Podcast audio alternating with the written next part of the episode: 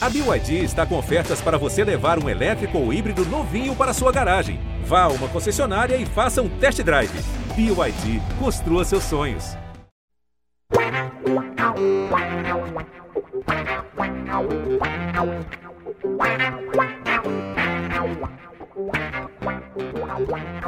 Dali, dali, torcida Santista! Sejam muito bem-vindos, você, torcedora Santista, você, torcedor Santista.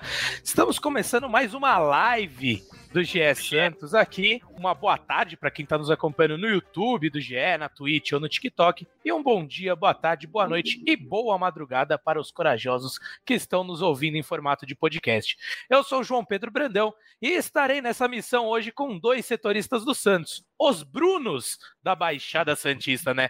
Ao meu lado tenho Bruno Gilfrida e Bruno Gutierrez para repercutirmos mais um empate do Peixe no Campeonato Brasileiro, jogando na Vila Belmiro, mas acho que isso vai acabar ficando em segundo plano, né, meus amigos? Afinal, tivemos demissão do Paulo Turra nesse meio tempo, já a contratação de um novo treinador, Diego Aguirre, é o novo comandante do Peixe, Soteudo reintegrado, enfim, muito assunto para o dia de hoje. Então começo com Bruno Gilfrida, para a gente fazer alguma coisa na ordem cronológica, né, Gil? Falando um pouco do jogo primeiro e depois entrando nos assuntos mais quentes aí desse início de semana.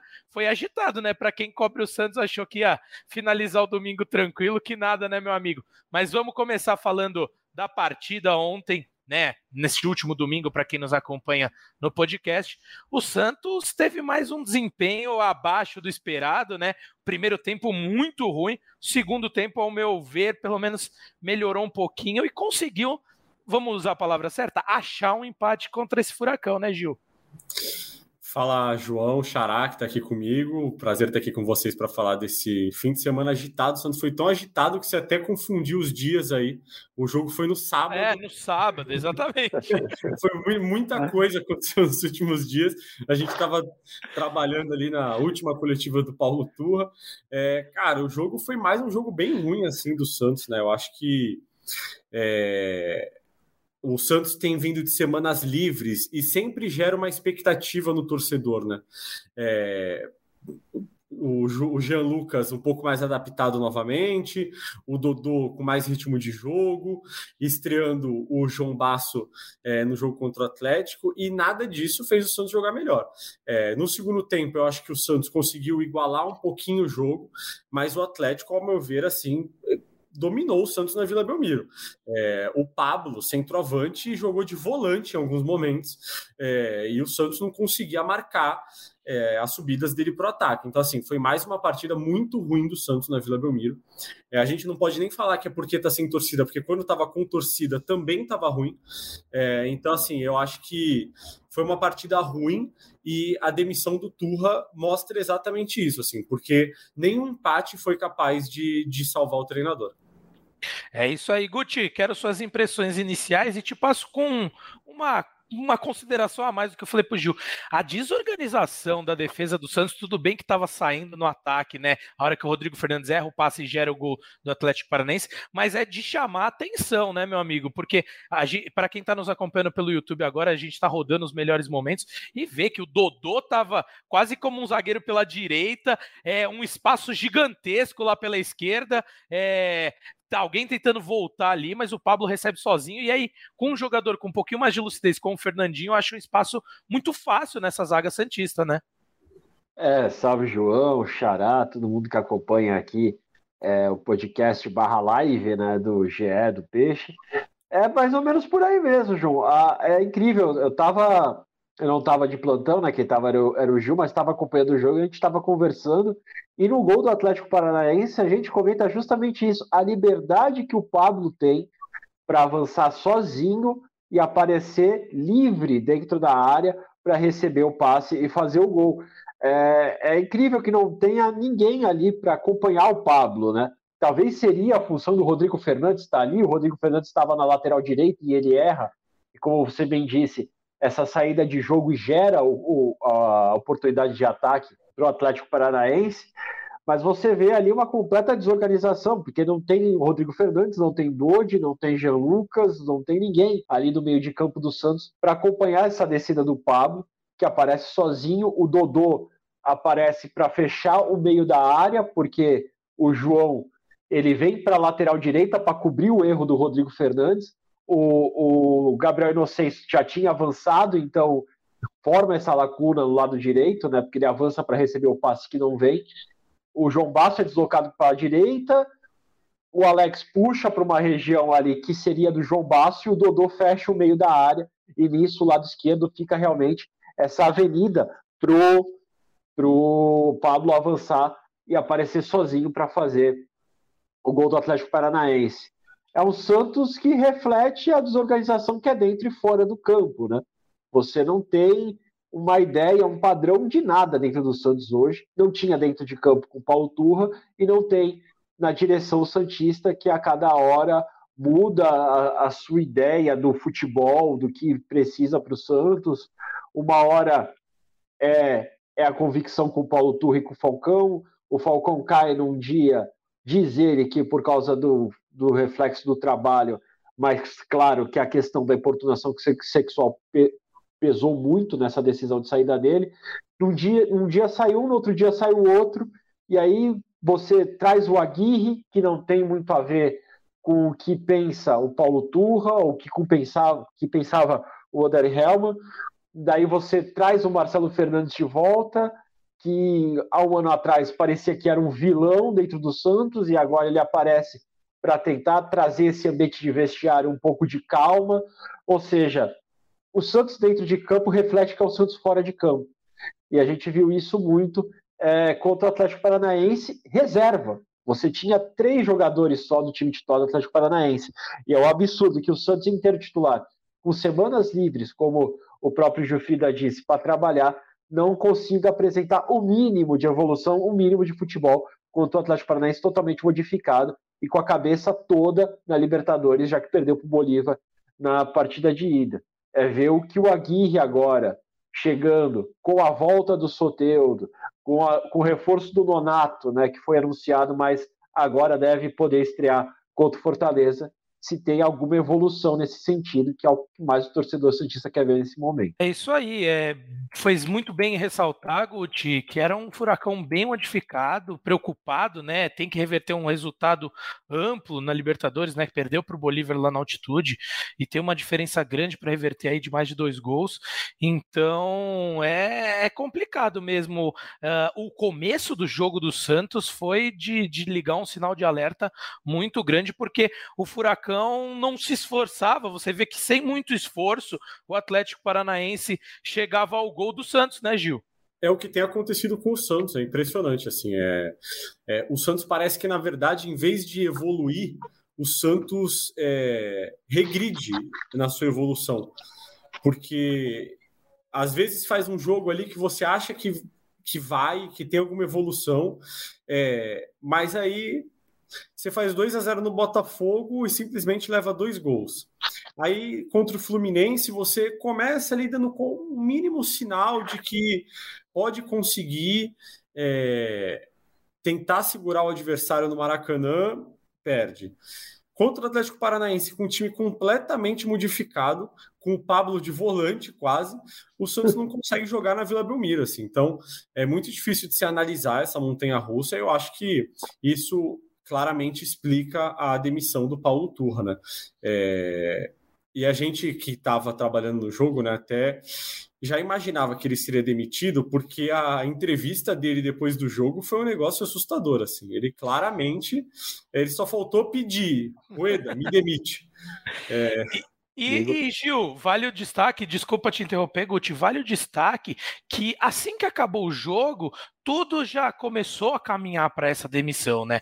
O, a gente apurou ali, junto, né? Pegou, ó, acompanhou uma entrevista do canal de Olho no Peixe, né? Dando os créditos a eles, fizeram uma entrevista com o Rueda ali na saída do camarote. Ele já fez já deu toda a pinta de que o Sim. Turra não, não seguiria no cargo, falou que tinha que reavaliar o trabalho, porque a gente vê, mesmo quando um técnico tá para ser demitido, normalmente o presidente fala, não, tem nosso respaldo. Sim, Se nem ele estava dando, a é.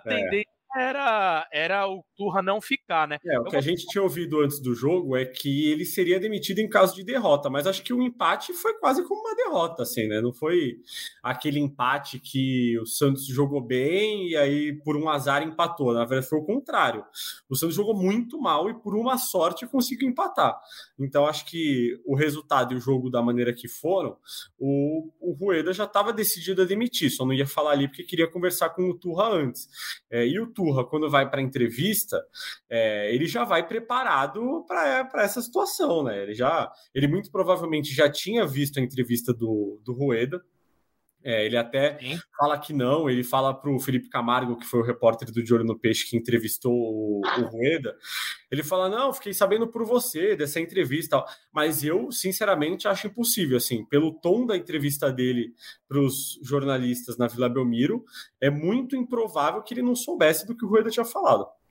É, ele, ele ligou o famoso botão F ali, né, e falou, dane-se, né, agora também se eu ficar ou não ficar, tanto faz. É, e é incrível, Xará, João, todo mundo que, que acompanha aqui a live, é, como o Santos repete o roteiro do ano passado, né? Que você traz um técnico que tem um trabalho mais ou menos, mas que resultados em campo não reflete. É, é eliminado da Copa do Brasil, é eliminado da Copa Sul-Americana e acaba sendo eliminado, e acaba sendo demitido, como aconteceu com o Bustos, aconteceu com o Odair Helma. E daí você traz um técnico para tentar ser um fato novo, e ele dura sete jogos, como o Lisca durou oito com a passagem dele. E agora vem é, mais um outro técnico para tentar tirar o Santos dessa situação. Naquele caso, era o Orlando Ribeiro, que recebeu o Santos numa situação até um pouco mais confortável que o Aguirre, claro, né? Porque o Marcelo Fernandes tinha conseguido um bom resultado contra o Botafogo, né? Como interino antes do Lisca vir e tudo, e daí tinha dado deixado o Santos no patamar ali do décimo, décimo segundo, né? O, o Aguirre recebe o Santos é, na zona de rebaixamento, mas de qualquer forma segue um roteiro bem parecido com o ano passado, só que num cenário muito pior do que era em 2022. Verdade. E isso acaba não sendo uma surpresa diante dessa gestão do Santos, né? De um técnico ser demitido com sete jogos, que é um absurdo. Não, não ficou nem 40 dias no cargo, salvo engano. É, eu, eu 39, que... né, Gil? É, eu acho até que o Turra merecia ser demitido, assim, porque o trabalho dele era muito ruim. Agora, o problema, na minha opinião, é que o Santos contratou errado. Esse é o maior dos problemas, assim. Demitir o Turra foi um acerto. O problema foi ter contratado ele. Se você contrata certo, você não demite depois de sete jogos. E sabe, e sabe qual é o problema? Você teve uma janela de transferência que você montou um time todo baseado na opinião do treinador, que quando fecha a janela é demitido. E, e agora. Um pouquinho mais de um mês só, né? E agora o técnico que vem não é o técnico que montou o time com as contratações pedidas anteriormente, vetou outras contratações. Às vezes a contratação que o Turra vetou, o Aguirre queria, e agora já não é mais possível porque a janela fechou. Enfim, é, é o Santos sendo Santos. É, até o Bruno Lima, nosso colega que cobre o Santos também ontem, ele tweetou ontem à noite que o Nonato, por exemplo, foi um jogador que o Aguirre não quis no Inter. E o Santos acabou de contratar o Nonato. É, é, falta de planejamento absurda. Assim como foi no caso do Soteudo, né? Em que ele tinha acabado de ser contratado em definitivo e o Turra já o afastou. Mas, amigos, antes da gente caminhar mais, eu queria que vocês trouxessem alguns bastidores a mais da demissão do Turra, no sentido de como era o clima dentro ali da equipe, não só com os jogadores, mas com a própria diretoria, com demais funcionários, porque se fosse só pelo desempenho em campo, um mês, né, um pouquinho mais de um mês, talvez não, não seria suficiente para medir isso. Mas acho que esses outros fatores também foram preponderantes na demissão dele. Eu estou errado, Gil? Cara, eu acho que, na verdade, é, entre os jogadores, a gente ouvia que o clima não era ruim, assim, que não havia problemas com o Turra. É, eu acho que os jogadores também não estavam muito em posição de. É, exigir muita coisa, né? Eu vi muita gente em rede social nos últimos, nas últimas semanas, não dá para nem falar que nos últimos meses, mas nas últimas semanas falando: ah, é, o que o Turra ganhou para ser tão exigente, tão linha dura assim. Mas se você for olhar esse elenco do Santos, o que, que esse elenco do Santos ganhou para não aceitar qualquer coisa assim? Então, é, eu acho que o maior problema foram os resultados dentro de campo. É, o Turra não conseguiu trazer resultados dentro de campo. E aí é aquilo, né, João? É como um chefe que chega numa equipe, um chefe novo, assim. Se ele faz diversas mudanças e os resultados desaparecem, os resultados já não são bons e pioram ainda mais, obviamente tudo vira problema, né? Então a regra do almoço vira problema, a regra do treino problema, a exigência nos treinos vira problema. Então, assim, é, eu acho que a gente se apoiar nisso, assim, nesses bastidores, que é, o que eu sempre ouvi é que entre jogadores era bom, mas que alguns funcionários não gostavam de algumas regras que o Turra tinha imposto, como por exemplo, é, todos terem que almoçar juntos em viagem. Então, nas viagens, todos os jogadores e funcionários da viagem tinham que almoçar juntos, jantar juntos, fazer o lanche juntos. É, isso para os jogadores meio que não muda muito, assim, porque eles já fazem isso, né? Mas é, para os funcionários acaba mudando. E tinha algumas outras regrinhas que, no ambiente com tantos funcionários, nem todo mundo vai gostar. Mas é o que eu falei, assim, se ele faz todas essas mudanças e ganha três, quatro jogos seguidos, é, nada disso vira problema, né? Então, Sim. Eu acho que o maior dos problemas mesmos foram o resulta os resultados, é, mas é, nem todo mundo de funcionários estava tão feliz assim com as regras novas do Turra no dia a dia do CT. E, o, Turra, o Turra prometeu um vestiário em ebulição, só que foi uma ebulição totalmente de uma maneira errada, né? Com o afastamento de Soteudo, afastamento de outros jogadores com quem ele não contava mais, né? Devolve, devolve Daniel Ruiz, empresta Ivonei, Lucas Pires e Natan são, são casos mais isolados, né? Mas empresta o Balheiro, enfim. A ebulição que ele fez foi na reformulação do elenco, mas sem refletir é, qualquer tipo de melhora dentro de campo. Acho que esse é o problema, né, Xará? Porque é, se você muda aqui, muda ali, é, e você traz resultado, é, por exemplo, sei lá, nosso chefe vira para a gente e fala que a partir de amanhã todo mundo tem que entrar meia-noite e sair oito da manhã. É, a gente não vai gostar, mas se a nossa audiência triplicar, a gente não vai ter muito o que argumentar, né? Porque trouxe resultado. Uhum. Agora, se você aplica algumas mudanças e o resultado, na verdade, desaparece, é, acaba ficando meio complicado. Mas a gente não ouviu muita coisa sobre o problema com jogadores, assim. É, na verdade, a gente ouviu mais que nem todos os funcionários gostavam de todas as regras que ele tinha imposto e que o Odair era um cara mais flexível assim no dia a dia. Ele não se preocupava tanto com o ambiente todo do CT, assim, se preocupava mais com o elenco e pronto. O Turra é, se preocupava mais com tudo, com Santos TV, redes sociais, é, não podia tanta gente ficar no campo enquanto ele estava dando treino. Mas assim, regras normais, assim, nada de absurdo. Ninguém tinha que trabalhar plantando bananeira, por exemplo. Era, eram regras. Ô, Gil, mas acho que você matou a charada, cara. É quando o resultado não vem, ah, é difícil, né? E só para dar aqui uma passada pela nossa audiência que está participando muito ativamente do chat, o Marcos Souza fala, boa, Bruno. Todos concordam que o problema Bruno? foi contratar ele. Acho que foi para você, Gil, foi quando você estava falando. Mas o André. Mas eu assino embaixo. É, então são os Brunos. E o André também. O erro não foi demitir o Turri, sim contratá-lo. Acho é, que, exato. num geral, a torcida Santista tá com você, está nessa linha de que foi uma e... escolha um tanto quanto equivocada. Pode falar, Guti. E, e João Pedro, quando a gente estava falando na uma live que a gente fez é, sobre a demissão do Odair, a gente começou a especular alguns nomes, e eu levantei a bola do Paulo Turra, né? Não levantei a bola do Paulo Turra exaltando o Paulo Turra, mas levantei a bola que o Paulo Turra estava no mercado. Uhum. E a reação da torcida, o próprio Gilfrida é, comentou na época que achava que não era um perfil ideal para o Santos, Abel comentou também nesse sentido, e a própria torcida já foi uma negativa assim, em especular o nome dele mas mesmo assim a diretoria do Santos foi atrás, né? O que mostra ali que não tem muita sintonia também entre torcida e direção no, dentro do futebol do Santos. É isso aí. E aproveitando esse gancho que vocês me deram, é, eu trago mais um tema que me causou não sei se a palavra certa é espanto, porque foi o que a gente estava comentando, né? Vindo da, dessa atual gestão do Santos, nada mais é, surpreende a gente. Mas o Marcelo Fernandes tinha saído do clube pelas mãos dessa gestão e agora ele volta. E o Marcelo Fernandes, eu arrisco dizer que, pelo menos nessa última década, foi o técnico que mais vezes dirigiu o Santos como interino.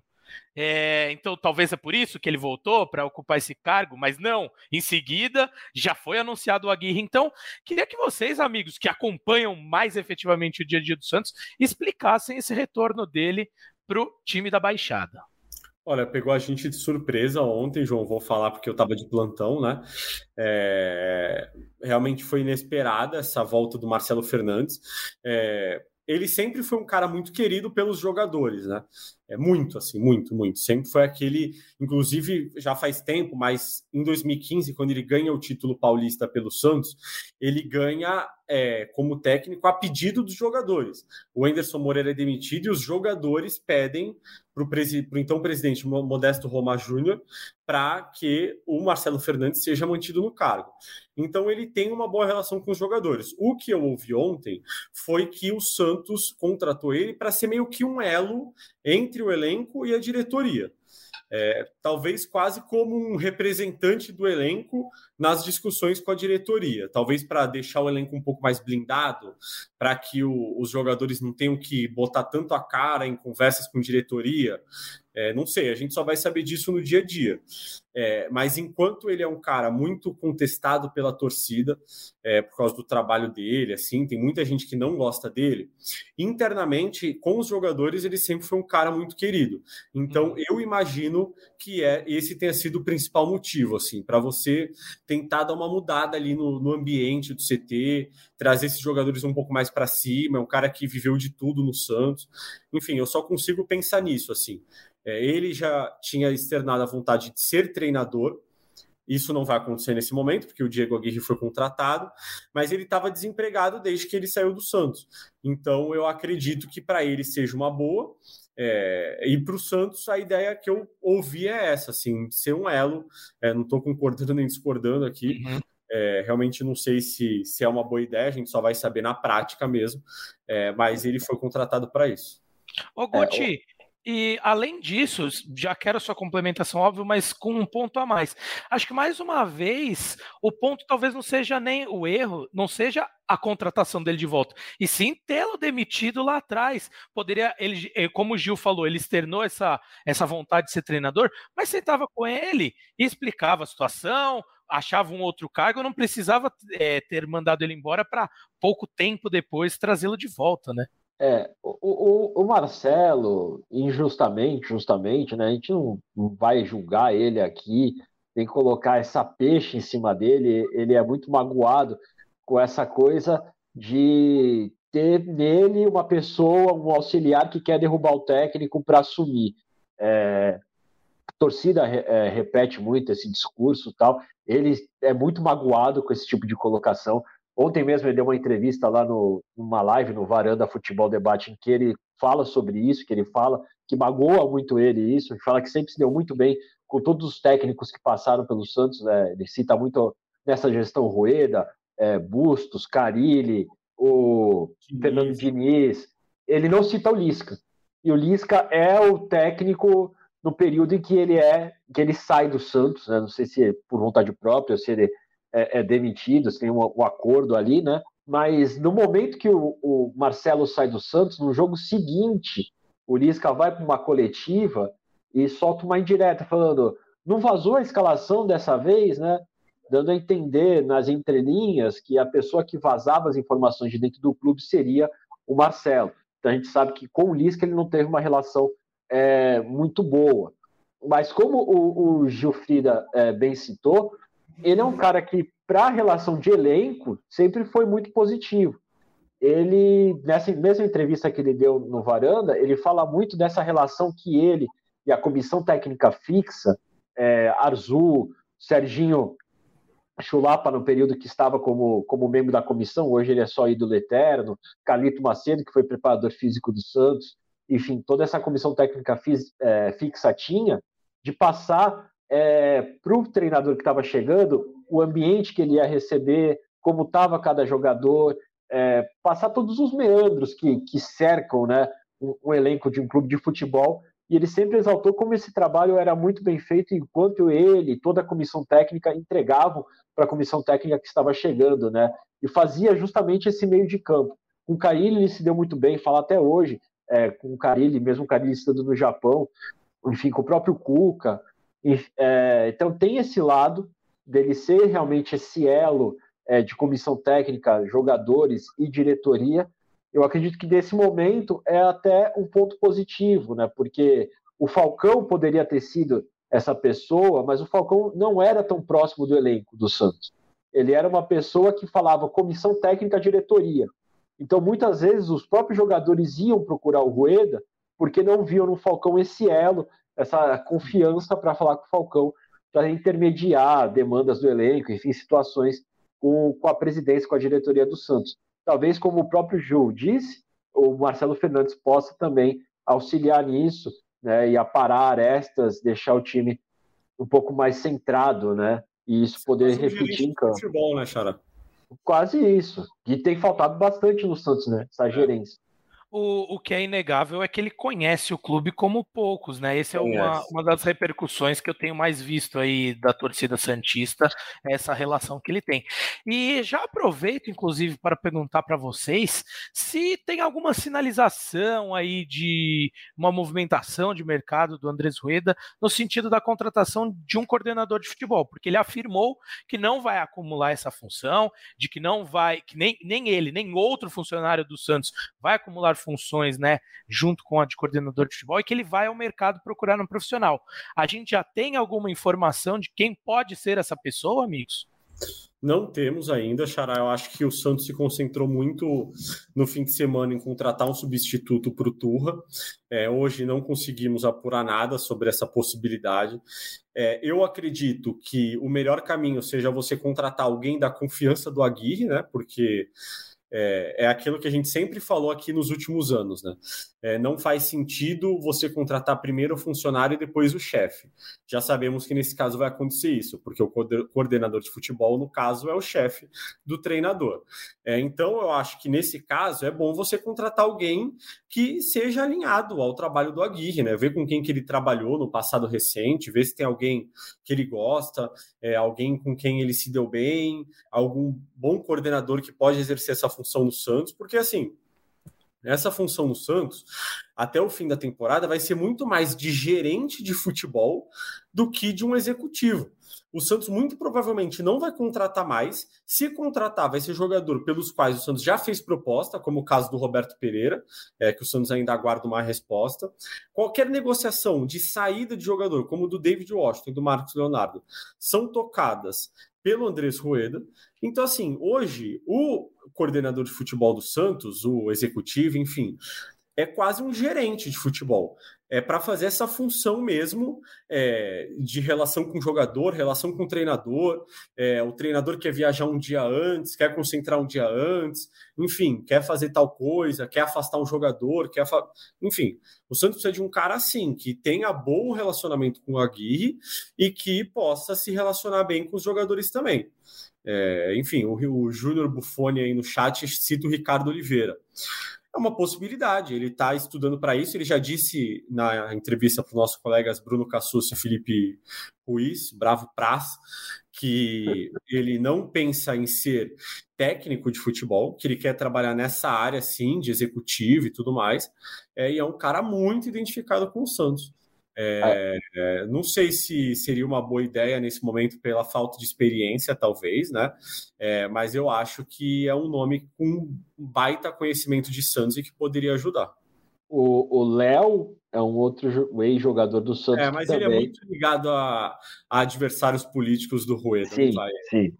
É, sim, mas é, é, o mesmo perfil, eu tô falando, de um cara que quer ser é. é, é um profissional, poderia ser no Santos, é, que fizesse realmente é, esse meio de campo. E é importante, é, João, ressaltar isso que, que o Xará falou, de trazer um profissional que seja alinhado com o treinador, porque o Santos, numa história recentíssima, fez a mesma coisa de contratar o treinador para depois contratar o executivo, e a gente sabe que foi o, o, o, executivo que não se dava bem ali com, com o treinador, eles tinham suas diferenças, e o quanto isso refletiu no Santos na montagem do elenco para a temporada seguinte e em tudo que hoje se reflete no que é o Santos.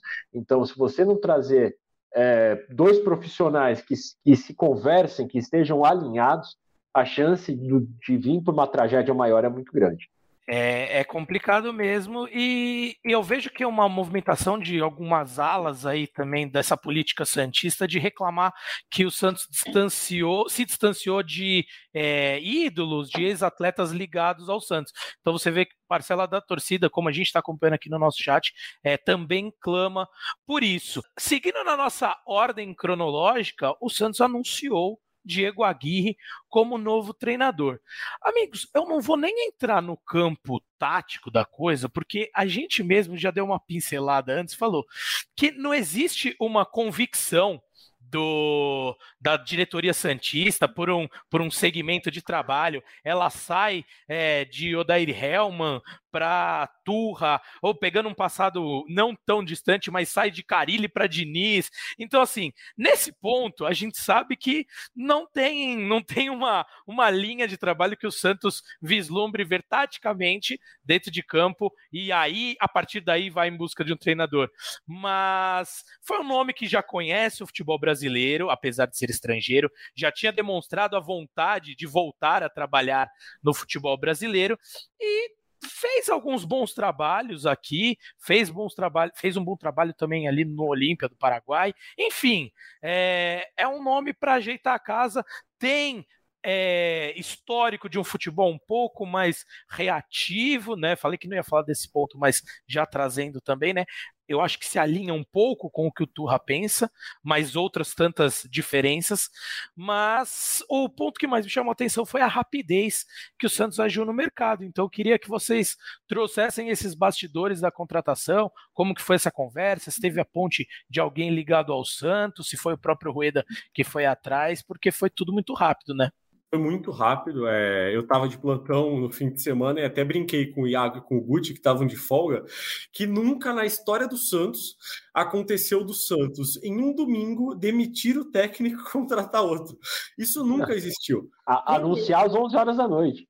Quando eu tô de férias, é, sempre é demora. É, fica 15 dias para escolher aquela novela. Aí quando é no meu plantão, e o Santos demite de manhã e contrata às 11 da noite. Isso daí foi inacreditável, assim. É, bom, vamos lá, ao que a gente sabe sobre isso tudo. É, eu tinha ouvido no sábado à noite que o Aguirre, através de intermediários, tinha sido procurado pelo Santos. O Santos não tinha falado com a Aguirre direto, mas tinha falado com uma pessoa influente no mercado sobre o desejo e a possibilidade do Turra ser demitido, né? É, então, assim, o, o, contato foi: é, como é que tá o Aguirre? A gente não sabe o que, que vai acontecer aqui e tudo mais. É, e aí o Santos já sabia no domingo de manhã que o Aguirre estava muito disposto a vir para o Brasil, queria treinar o Santos e que não seria um problema o interesse do Penharol, porque o Penharol também queria contratar o Aguirre. Ah, mas por que, que não seria um problema? Ele é tão identificado lá e tudo mais. É porque, na visão dele, ele vai voltar para o Penharol em algum momento, assim. É, ele é de lá, ele é identificado com o clube, talvez tenha sido o melhor trabalho dele é, na carreira dele. Então, ele acredita que a qualquer momento pode voltar para o é, pro Penharol. E surgindo a possibilidade do Santos, ele quis aceitar o desafio. É, o acerto não foi logo na manhã de, de domingo, porque ele quis analisar o elenco, quis falar com algumas pessoas do mercado do futebol brasileiro para saber o que pensar é, do Santos, é, mas aí no fim ele acabou aceitando. Acho que a única divergência é que o Santos queria um contrato até o fim do ano é, e o Aguirre quis o contrato até o fim do ano que vem.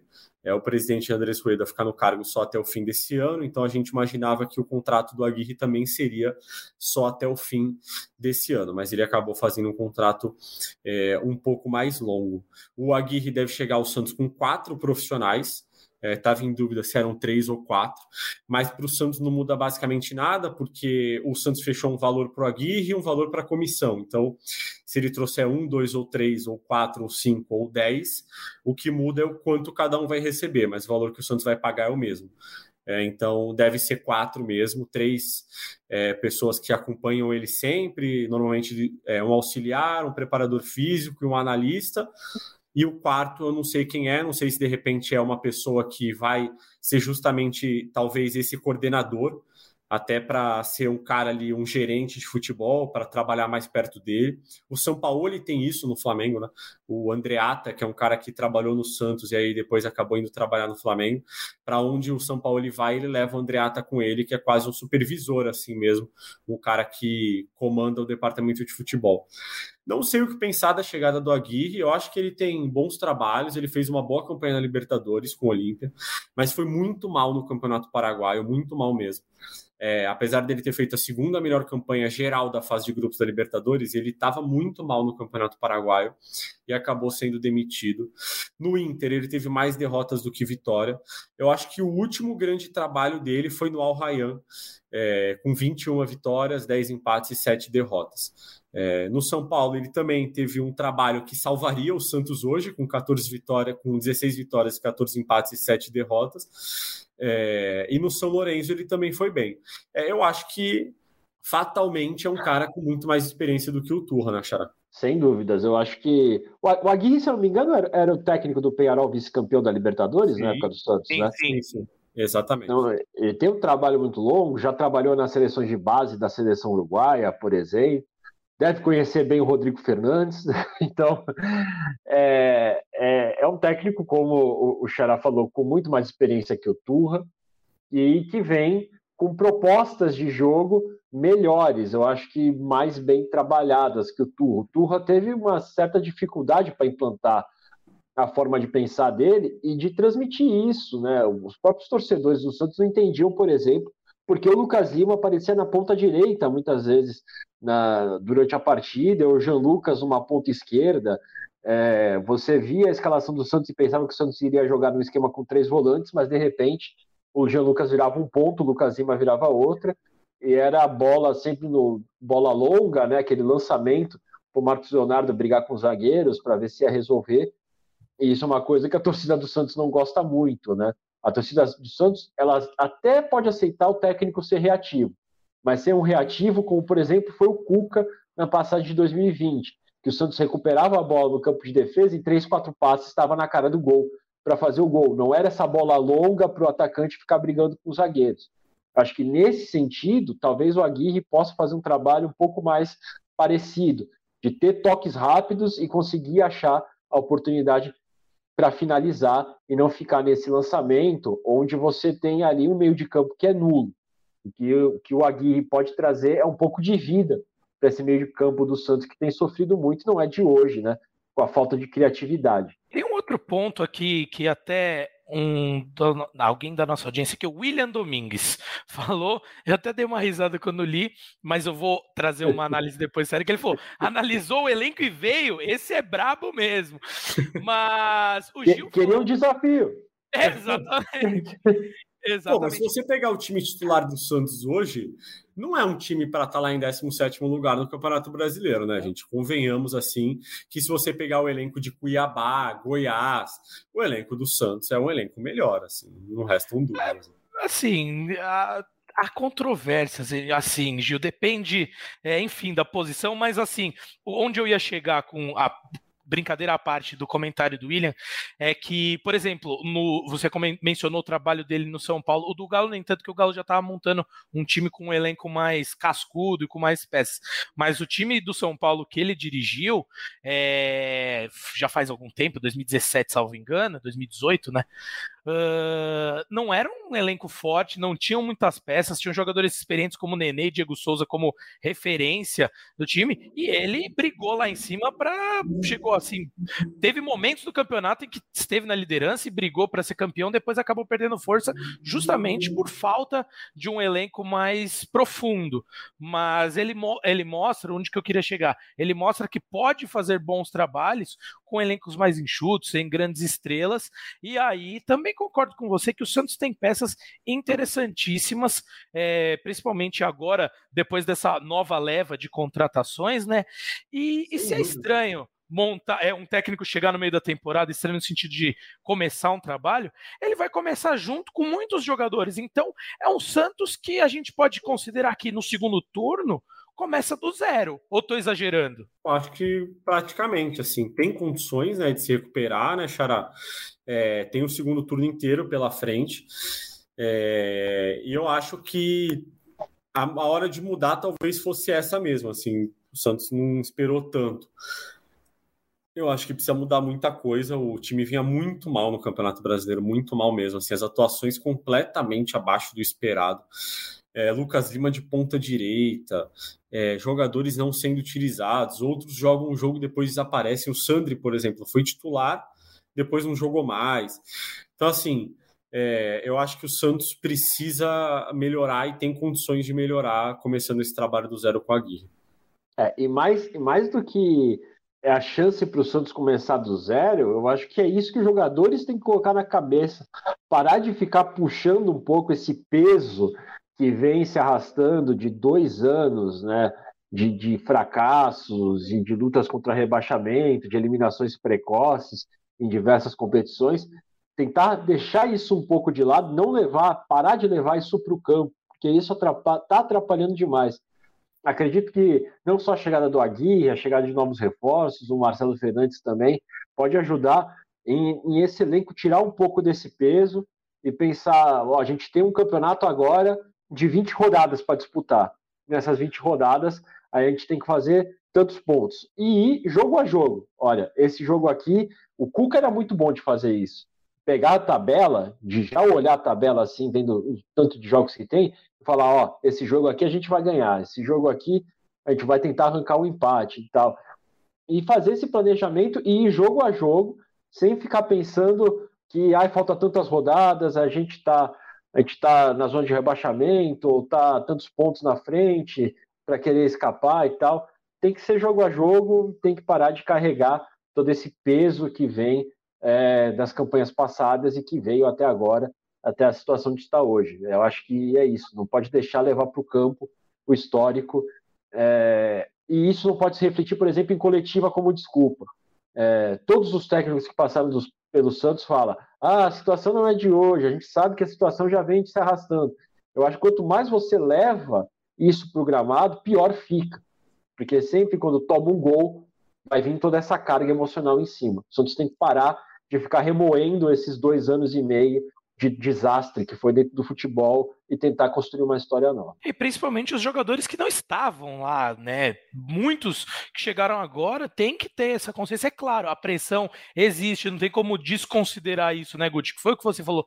Mas assim, é, isso tem que. Alguém tem que ajudá-los a não levar isso para campo. E principalmente dentro da Vila Belmiro, né? Se o Santos fizer bons jogos dentro da Vila Belmiro conquistar a maioria das vitórias é, nesse segundo turno que resta jogando em casa, consegue se afastar disso.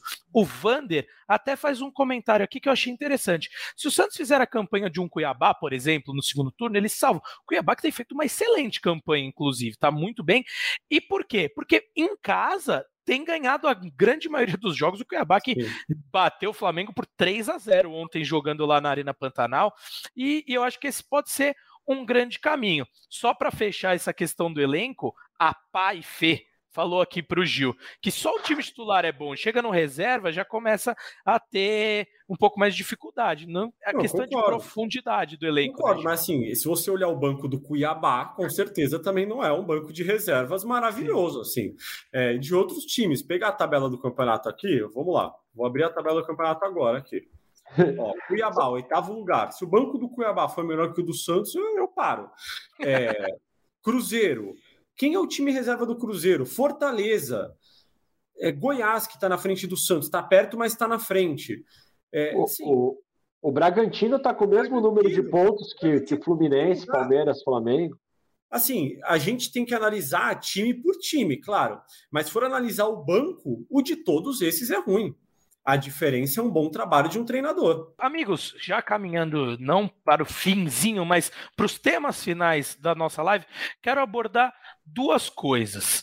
Primeiro, Uh, essa questão, eu falei de né, tentar fazer uma campanha melhor na Vila Belmiro e alguns alguns, algumas pessoas aqui da nossa audiência perguntaram, tanto o Felipe quanto o Jean, vou colocar os comentários deles aqui, sobre essa uma possível redução na, na pena do Santos jogar sem torcida. Eu sei que essa semana terá o julgamento do pleno, né? Então eu queria que vocês atualizassem a galera aí uh, sobre esse tema, se o Santos tem a possibilidade de voltar a jogar, quando será o julgamento, para a galera que está perguntando sobre isso. É, o julgamento é na quarta, né, Xará? Se eu não me engano, quarta-feira.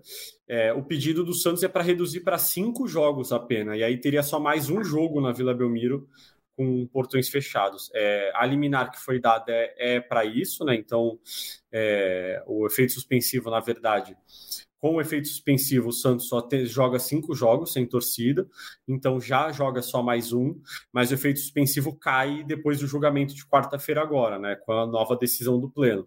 É, eu acredito que o Santos vai conseguir reverter essa pena, se não para cinco, mas eu, eu, acho que é possível que diminua assim essa pena. Até, até porque, né, nesse período, jogos sem torcida, é, tinha um temor até da turma, da quinta turma do STJD, de que a torcida do Santos fosse até a porta de, da Vila Belmiro para protestar, que pudesse ter conflitos com a polícia militar, mesmo sem a torcida ir ao estádio, mas no entorno.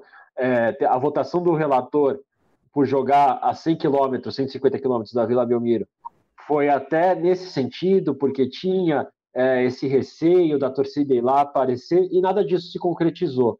É, em muitos jogos, praticamente não tinha torcedores em voltas da Vila, e quando teve, era um ou outro que estava por ali, que fez ali um, um protesto é, quase que silencioso, né, isolado, alguém que foi lá cobrar o presidente Andrés Rueda quando o presidente estava entrando no, no estádio, nada, nada que gerasse alguma preocupação no sentido é, da segurança pública.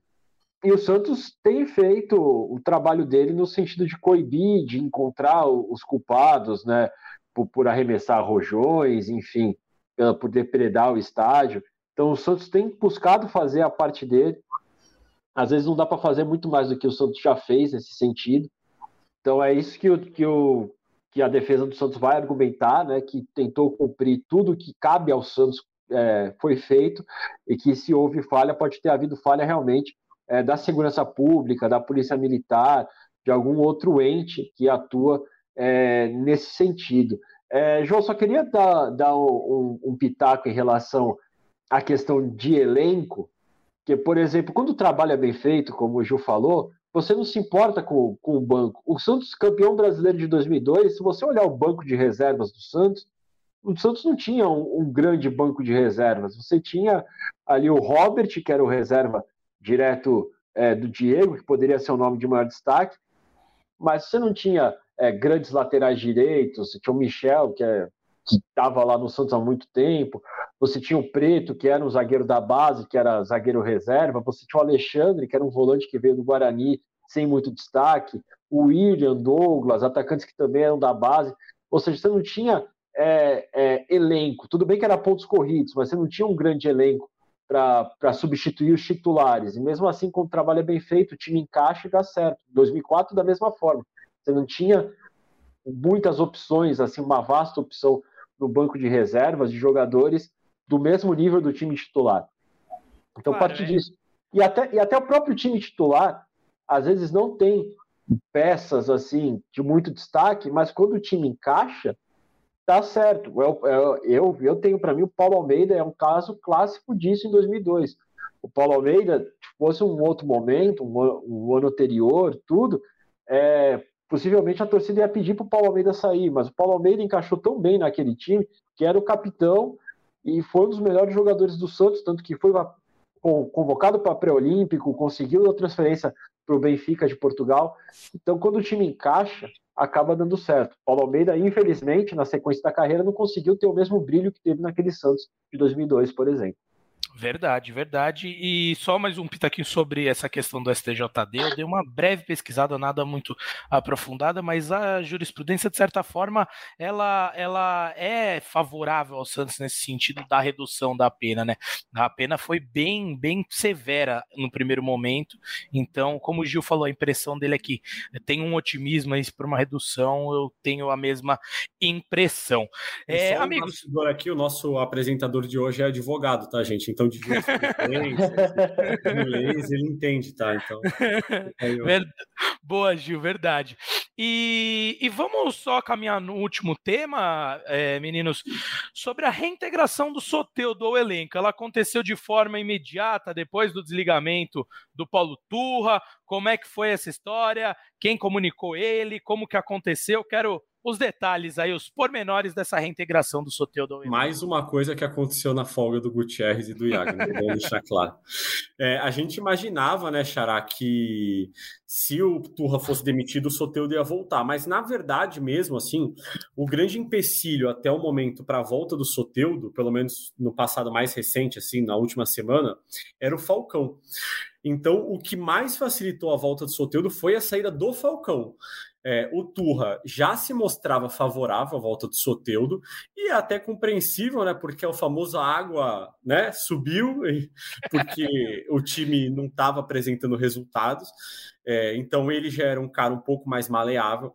Já havia um movimento interno para que o Soteudo voltasse. Os líderes do elenco já tinham aceitado essa ideia, já queriam contar novamente com o Soteudo apesar é, de ter havido, claro, quando ele desrespeitou as regras, uma insatisfação, isso já tinha sido contornado. O próprio Turra, no dia a dia, encontrava o Soteudo, conversava e tal, já era um problema que vinha sendo solucionado. O que se esperava era que o Soteudo pedisse desculpa publicamente ou pelo menos internamente. Isso ainda não tinha acontecido, mas eu acho que a saída do Turra é, e principalmente a saída do Falcão, acabaram encurtando esse caminho para a volta do Soteldo. Ele não precisou pedir grandes desculpas. A gente viu, né, o João e Xará, o Bauerman sendo, é, compro, sendo se tornando réu por manipular resultados e o elenco estava ele numa boa no convívio diário. Assim, o elenco ficou muito com a situação dele. Então não seria alguns atrasos do Soteudo que gerariam um grande problema na volta ao elenco, né? Assim, é, é, o, o grande problema, é, isso ficou claro é, na apresentação é, que teve do João Basso, o grande problema era o Falcão. Eu acho que é, ele era ali o principal fator para impedir um, uma reintegração do Soteudo, tanto que ele foi questionado três ou quatro vezes é, durante a apresentação do João Bassi após a entrevista ali, numa entrevista só dele, é, em relação ao Soteudo, e ele demonstrou uma grande irritação, é, questionou as fontes dos jornalistas, falou, não sei de onde vocês estão ouvindo isso, com certeza não foi daqui de dentro do Santos, então, a posição dele era irredutível sobre um retorno do Soteudo, uma reintegração do Soteudo, mesmo nós, assim como, como o Jufida falou, nós, tendo, nós tínhamos a informação desse movimento, das lideranças do elenco, de pedir a reintegração do Soteudo, desse aceite do Paulo Turra de ter o Soteudo de volta também, é, ou seja, tudo caminhava para uma reintegração do Soteudo, talvez até antes da partida contra o Atlético Paranaense. O que emperrava mesmo ali era a questão do Falcão. Então, quando o Falcão pede para sair do Santos na sexta-feira, o sentimento que a gente tinha era que assim, é, Soteudo reintegrado amanhã. É, e com a saída do Turra, só teve a maior certeza ainda. Eu acho até que o Soteudo seria reintegrado essa semana, mas talvez de viesse um pedido de desculpa, é uma foto dele abraçada com o Turra, o Turra segurando o Soteudo no colo, enfim, viria alguma graça. Parecia é... uma coisa muito pessoal mesmo do Falcão ali. É. É, até na entrevista que ele concedeu para vocês aí, que tá disponível no GE, para quem quiser, ele foi e falou: o Soteudo. Isso de, no início do afastamento, ele, o Soteudo não joga mais pelo Santos. Então, é, pareceu uma coisa bem pessoal. E só colocar um comentário na tela que o Henrique falou: o Soteudo também tá se achando a última bolacha do pacote. Então, eu acho que tem que ter realmente aí, né? A gente brincou, né, com uma foto, não sei o quê, mas ele tem que chegar mais no sapatinho aí de volta e entender que também é, não é assim que a banda toca. O Santos é, é. um time gigantesco e ele tem que se colocar no devido lugar dele, até eu... porque, falando de falando de atuações, ele não não estava jogando o fim da bola como jogou antes, né? E assim, e o que não dá também, eu falei pro, pro assessor dele no, no sábado, o Soteudo precisa perder o Instagram dele. Não dá para o Santos estar tá jogando na vila, ele afastado do elenco, sem jogar. Na hora do jogo, posta uma foto no zoológico. Não dá, assim. Você precisa ter o mínimo de discernimento das coisas, né? Então, assim. É, é, é o, Falcão, é o Falcão vem da final do Wimbledon. É, então, exatamente. É, é, é, vira meme, né? É o famoso time numa situação dessa e o cara indo no zoológico. É, é isso, tem que ter a noção o... de, dessas coisas. Pode falar, Guti. Agora, o Soteudo tem um anjo da guarda muito forte, porque quando estourou o problema do afastamento dele, ele estava prestes a soltar os cachorros justamente nas redes sociais.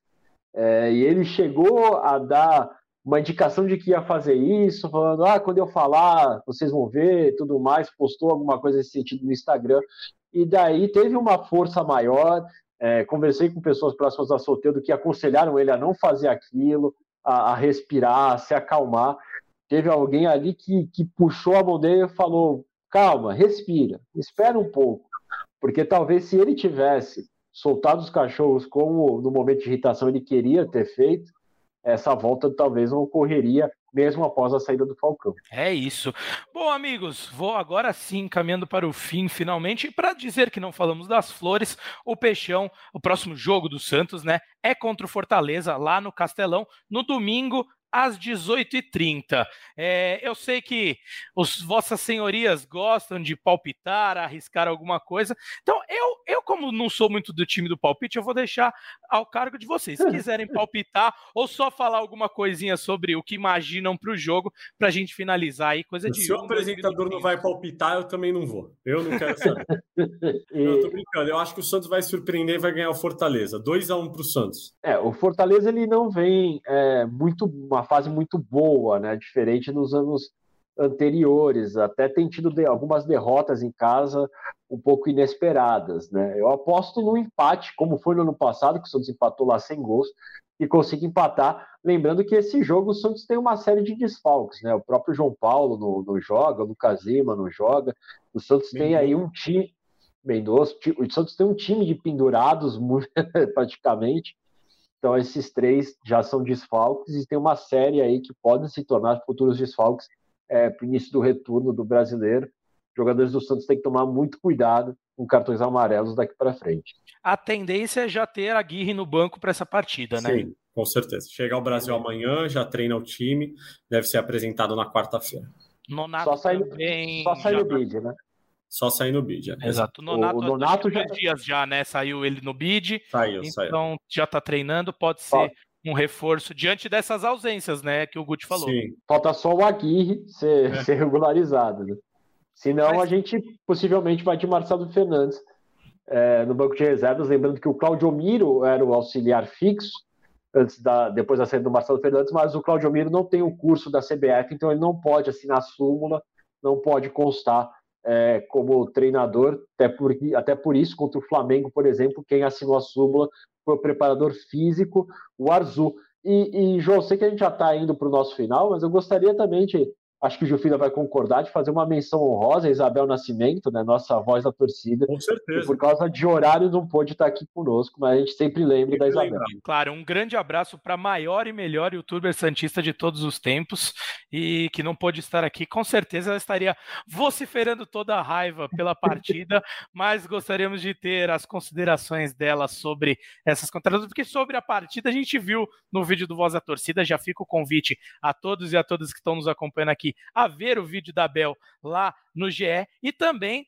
todas as matérias, entrando em algumas minúcias que não entramos aqui, em razão de tempo, dinâmica, de tantos assuntos que tínhamos sobre o Peixão, tá para lá de recheada a home do Peixão do Santos lá no GE. Então fica o convite para visitar lá todas as matérias de Bruno Gutierrez, de Bruno Gilfrida, de Iago Rudá e também... Não, Iago não, o Iago tá de folga desde sábado, não tem nenhuma matéria dele. tem, eu, Gil, tem até matéria minha, mas do Iago Exato. não tem. Exatamente. Então, gente, gostaria de agradecer demais a participação de todos aí do chat, você, torcedor Santista, você, torcedora Santista, que teve uma audiência gigantesca, que estava é. querendo saber, né? Bombamos nessa, nessa live. E, e fica o abraço também aos Brunos, Gilfrida e Gutierrez, que me recepcionaram para lá de bem. Sempre um prazer estar aqui para falar um pouco do Santos. No mais, teremos outro podcast, outra live, talvez também, né? Uh, depois do domingo, na segunda, muito possivelmente, para repercutirmos a partida entre Santos e Fortaleza, que não tivemos palpites aqui, só o Gil se arriscou aí falou que o Santos ah, surpreende. Eu e... falei empate. Ah, é verdade, só, só, não entrou no mérito de quanto será, mas depois de que tivemos em Santos e Goiás, empate pode ser muita coisa, né, Guti? Mas um grande abraço a todos e a todas que acompanharam aqui até este momento. Agradecer também a Paula Ferro, que tornou, que esteve na produção da live e tornou tudo isso possível para levar para você, torcedor Santista, para você, torcedora Santista, as informações do peixe. Tchau, tchau!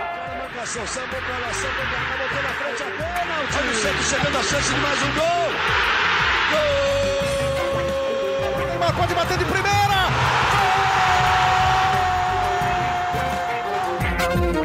Gol!